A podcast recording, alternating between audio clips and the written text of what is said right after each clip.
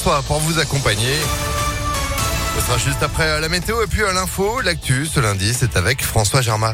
Bonjour François. Bonjour à tous. Emmanuel Macron attendu dans la Loire aujourd'hui, une première depuis le début de son mandat. Le chef de l'État prévoit notamment de visiter ce matin une usine spécialisée en robotique à Saint-Étienne.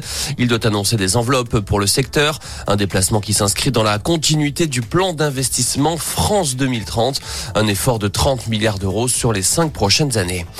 Quel dispositif de sécurité pour les Jeux Olympiques de Paris 2024 Le ministre de l'Intérieur Gérald Darmanin préside aujourd'hui un comité ministériel sur la sécurité de l'événement. Il sera notamment question de l'organisation de la cérémonie d'ouverture sur la scène. Le budget des JO consacré à la sécurité s'élève à 295 millions d'euros. L'émotion à Mulhouse, une marche blanche était organisée hier en l'honneur de Dina, cette adolescente de 14 ans qui a mis fin à ses jours après avoir été victime de harcèlement.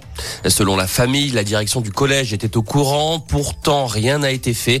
Une plainte pourrait être déposée contre l'établissement. Aux États-Unis, les appels à bannir l'usage d'armes à feu sur les tournages se multiplient. Quelques jours après le tir mortel d'Alec Baldwin sur une directrice de la photographie, une pétition contre les armes à feu réelles sur les plateaux de cinéma a récolté plus de 15 000 signatures. Un sénateur de Californie se dit prêt à porter un projet de loi en ce sens. En foot, pas de vainqueur pour le classique entre l'OM et le PSG en clôture de la 11e journée de Ligue 1. Les deux équipes se sont quittées sur un nul 0-0. La VAR a annulé un but de chaque côté. Cela fait 10 ans que Marseille n'a pas gagné contre Paris au Vélodrome. Au classement, le PSG est premier, Marseille quatrième. Et puis la ville de Nice a déjà sorti les affiches pour célébrer Fabio Quartararo.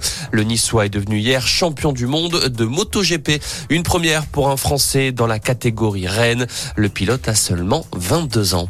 Voilà pour l'essentiel de l'info. Passez une excellente matinée. Eh oui, à jamais un premier. Bravo à lui. Merci beaucoup. Retour de l'info, ce sera à 6h30 sur Impact.